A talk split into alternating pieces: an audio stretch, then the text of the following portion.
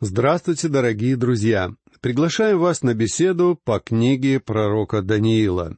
Мы продолжаем читать седьмую главу, где Даниил рассказывает нам о четвертом звере из своего видения. Этот зверь символизирует власть Рима и вместе с тем всю эпоху римского владычества, которая будет длиться вплоть до окончания времени язычников — Итак, читаем седьмую главу книги пророка Даниила. Послушайте стихи девятнадцатый и двадцатый. «Тогда пожелал я точного объяснения о четвертом звере, который был отличен от всех и очень страшен, с зубами железными и когтями медными, пожирал и сокрушал, а остатки попирал ногами, и о десяти рогах, которые были на голове у него, и о другом, вновь вышедшем, перед которым выпали три, о том самом роге, у которого были глаза и уста, говорящие высокомерно, и который по виду был больше прочих. Здесь все свидетельствует о силе и жестокости. Этот зверь свиреп, у него железные зубы и медные когти. Нации, порабощенные Римом, ненавидели его — Ганнибал хотел отомстить этой свирепой державе, но в конечном итоге был побежден ею. Рим в лице своего наместника Пилата отверг Спасителя, Сына Божьего, задав Христу циничный и высокомерный вопрос «Что есть истина?» Рим не признал истины, которая была явлена через Иисуса Христа, Рим распял Иисуса, он преследовал Церковь Христову. Десять рогов, которые указывают на последующее развитие власти зверя, это не какое-то новое царство. Обратите внимание, что рога растут на голове того же самого зверя, а значит, они остаются проявлением его власти. Рим по-прежнему жив и ныне он представлен многочисленными странами Европы и Северной Африки, даже Азии. Но я не думаю, что мы можем точно сказать, какие именно народы здесь имеются в виду. В конце эпохи четвертого зверя три рога склонятся перед небольшим рогом, который окажется самым способным в плане пропаганды и управления общественным мнением. Этот небольшой рог — антихрист, человек греха. Послушайте стих двадцать первый.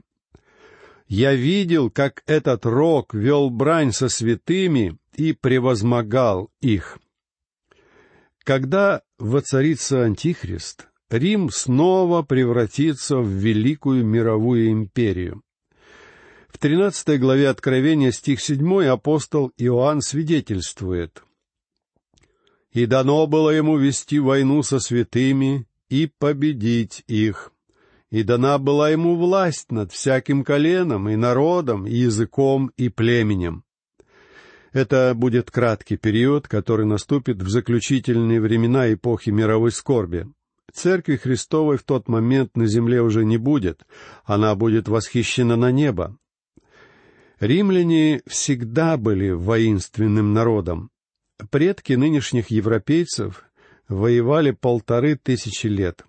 И сейчас многие жители Европы продолжают рваться в бой. В каждом городе, в каждом селении сегодня вы обязательно найдете какой-нибудь памятник погибшим воинам.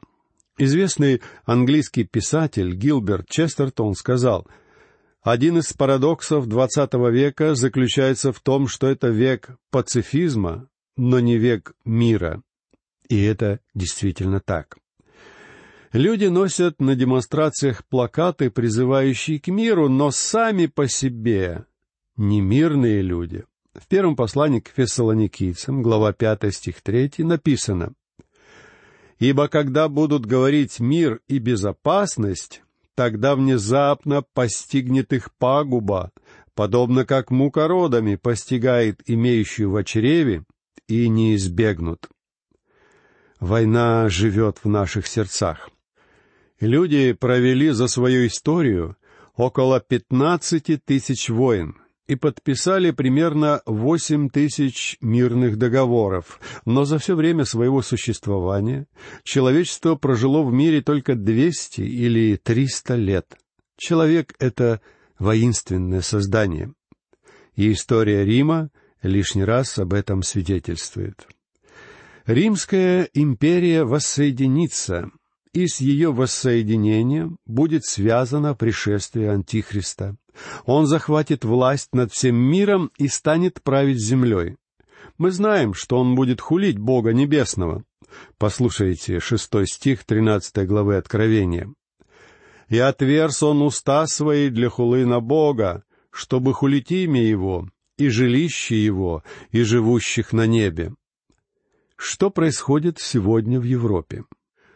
В начале 50-х годов один профессор Оклахомского университета путешествовал по Европе, и хотя с момента завершения Второй мировой войны со всеми ее ужасами и разрушениями прошло менее десяти лет, он заметил, что люди ждут сильного вождя, подобного Гитлеру или Наполеону, который возродил бы величие их народа, вернул бы славу и благосостояние былых лет и потребность в таком лидере живет в их сердцах до сих пор. А вот послушайте, как отозвался епископ Фалтоншин о возможности новой духовной войны. Антихрист придет в маске великого гуманиста.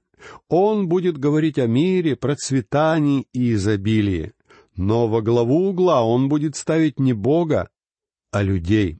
Он с помощью психологии освободит людей от чувства вины и они будут краснеть от стыда, если их товарищи скажут, что они не свободомыслящие либералы. Антихрист внушит людям ложь о том, что они не смогут жить лучше до тех пор, пока само их общество не станет лучше. Друзья мои, мы движемся к тому времени, когда Европа объединится, и она явно и ощутимо движется в этом направлении. Я не знаю, когда исчезнут правительства европейских государств и к власти придет единое европейское правительство, но это точно произойдет, хотя сейчас такого единения мы пока еще не наблюдаем. То, что происходит сейчас в Европе, представляет собой психологическую и политическую основу для объединения. Сформировалось общеевропейское правительство — которая уже стремится диктовать свои нормы европейским государствам. А молодые люди Италии, Германии и Франции не хотят называть себя итальянцами, немцами и французами. Они называют себя европейцами. Они готовятся к пришествию Антихриста. Европа сегодня похожа на созревший плод. Антихристу достаточно только подойти и сорвать его, но он не придет, пока Господь не заберет свою церковь из этого мира. И об этом мы можем прочесть, в частности, в посланиях апостола Павла к фессалоникийцам. Однако давайте продолжим читать книгу пророка Даниила. Послушайте стихи с 22 по 24 из 7 главы. «Доколе не пришел ветхий днями, и суд дан был святым Всевышнего, и наступило время, чтобы царством овладели святые. Об этом он сказал, «Зверь четвертый, четвертое царство будет на земле отличное от всех царств, которое будет пожирать всю землю, попирать и сокрушать ее».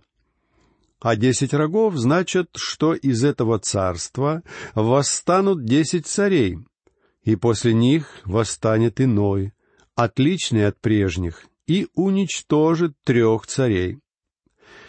Ветхий днями — это Христос, только Он один способен низвергнуть Антихриста. Святые — это, опять же, совсем не новозаветные святые, а ветхозаветные, поскольку мы с вами читаем Ветхий Завет.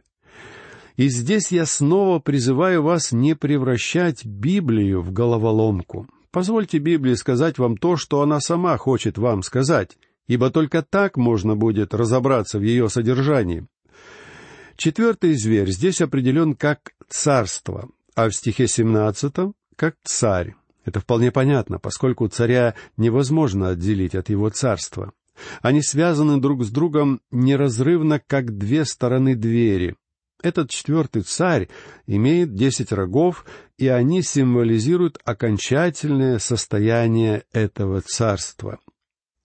В десяти царствах будут править десять царей, а одиннадцатый царь, небольшой рог, будет отличаться от остальных и подчинить себе весь мир.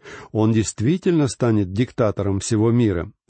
Именно об этом рассказывает нам 17 стих 13 главы Откровения.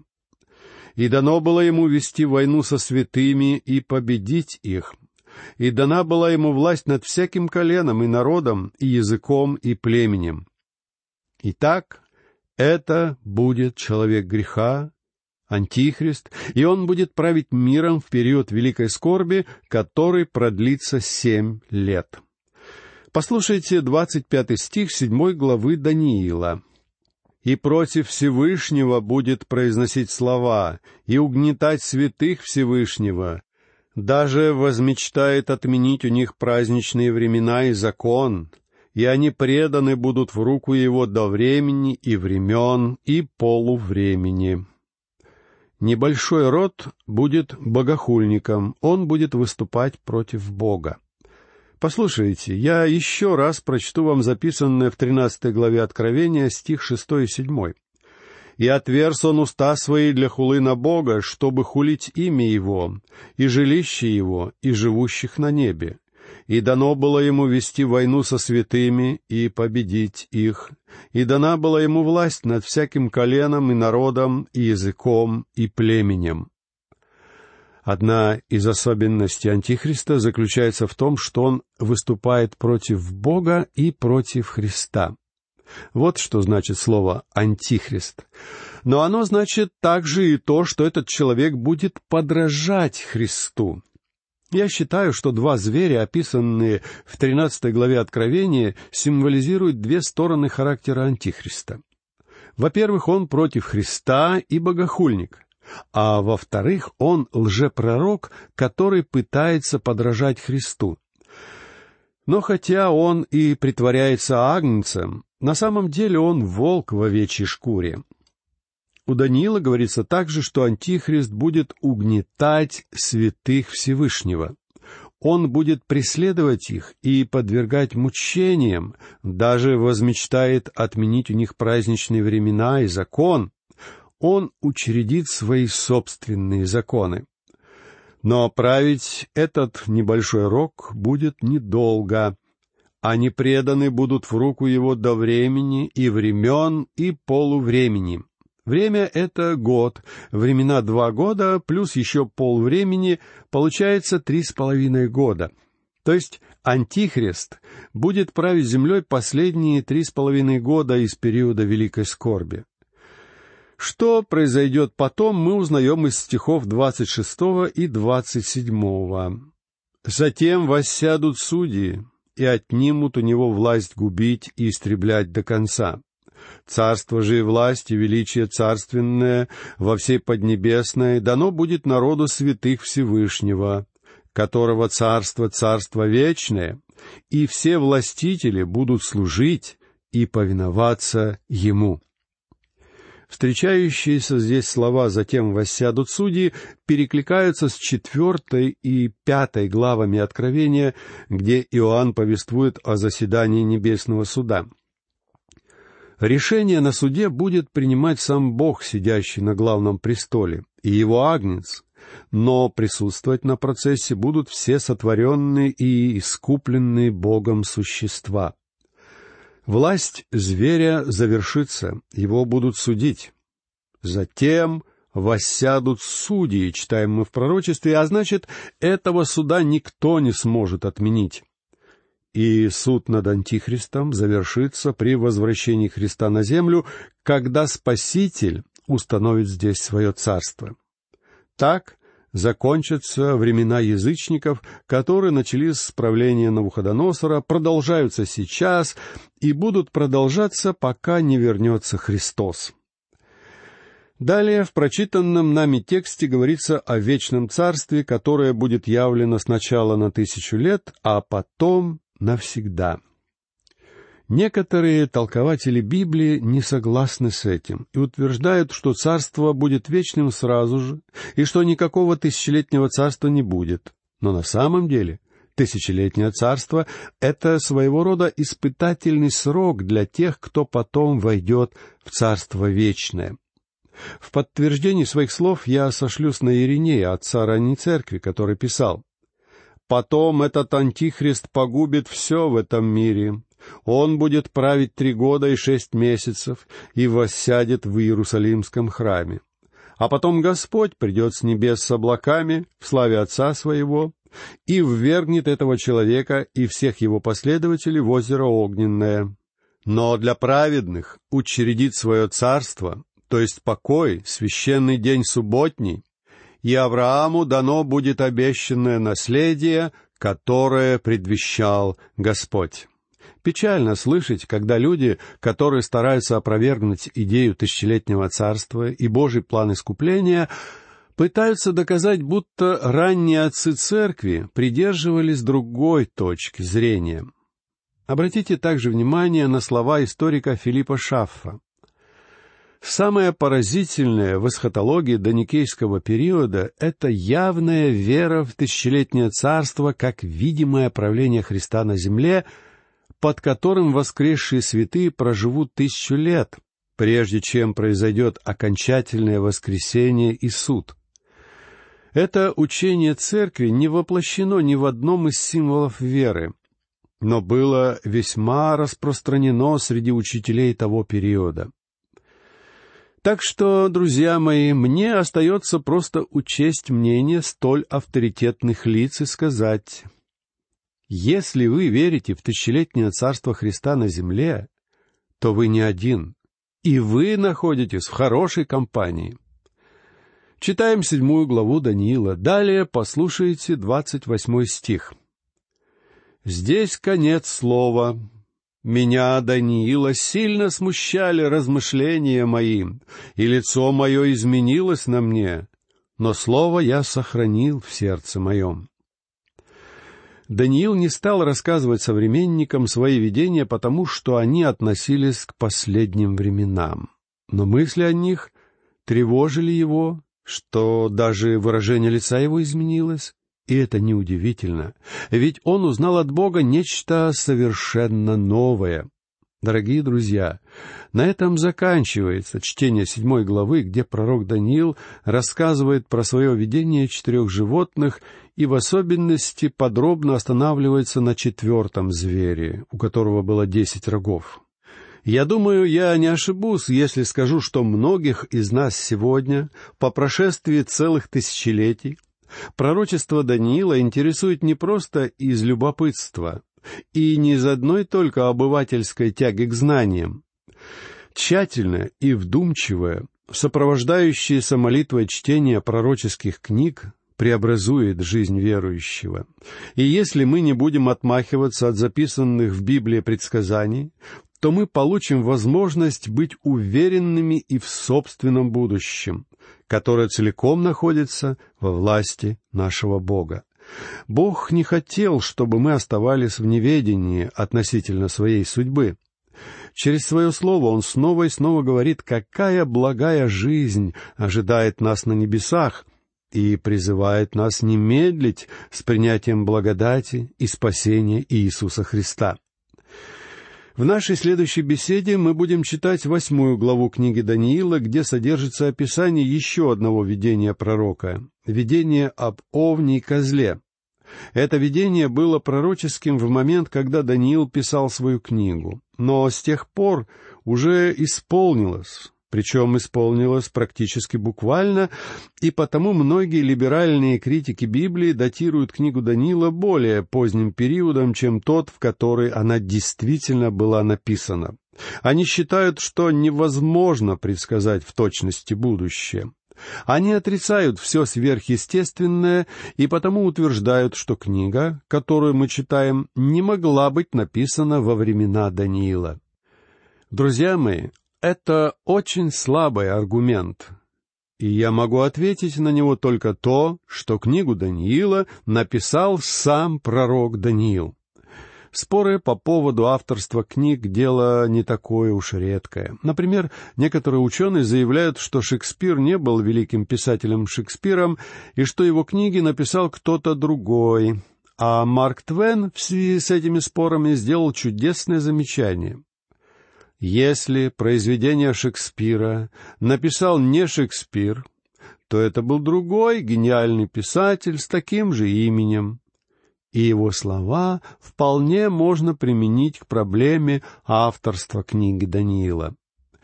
Если книгу Даниила написал не Даниил в шестисотом году до Рождества Христова, то ее написал другой человек с тем же самым именем и в то же самое время. Пророческое видение из восьмой главы Даниила, повествующее об овне с разными рогами и об однорогом козле, касается конфликта между Второй и Третьей мировыми державами, между Востоком и Западом, между Азией и Европой. А если говорить на языке историков, то это был конфликт между Медийско-Персидской и Греко-Македонской империями. В этом видении тоже присутствует небольшой рог, но это уже не Антихрист, знаменующий своим приходом окончание последнего времени, а правитель Антиох Епифан, гонитель иудеев, которого также называют Нероном иудейской истории. Кроме того, Даниил подробно изложил многие другие особенности борьбы между двумя великими державами. Но обо всем этом мы будем читать в следующий раз. А сегодня время нашей беседы подошло к концу. Я прощаюсь с вами. Всего вам доброго. До новых встреч.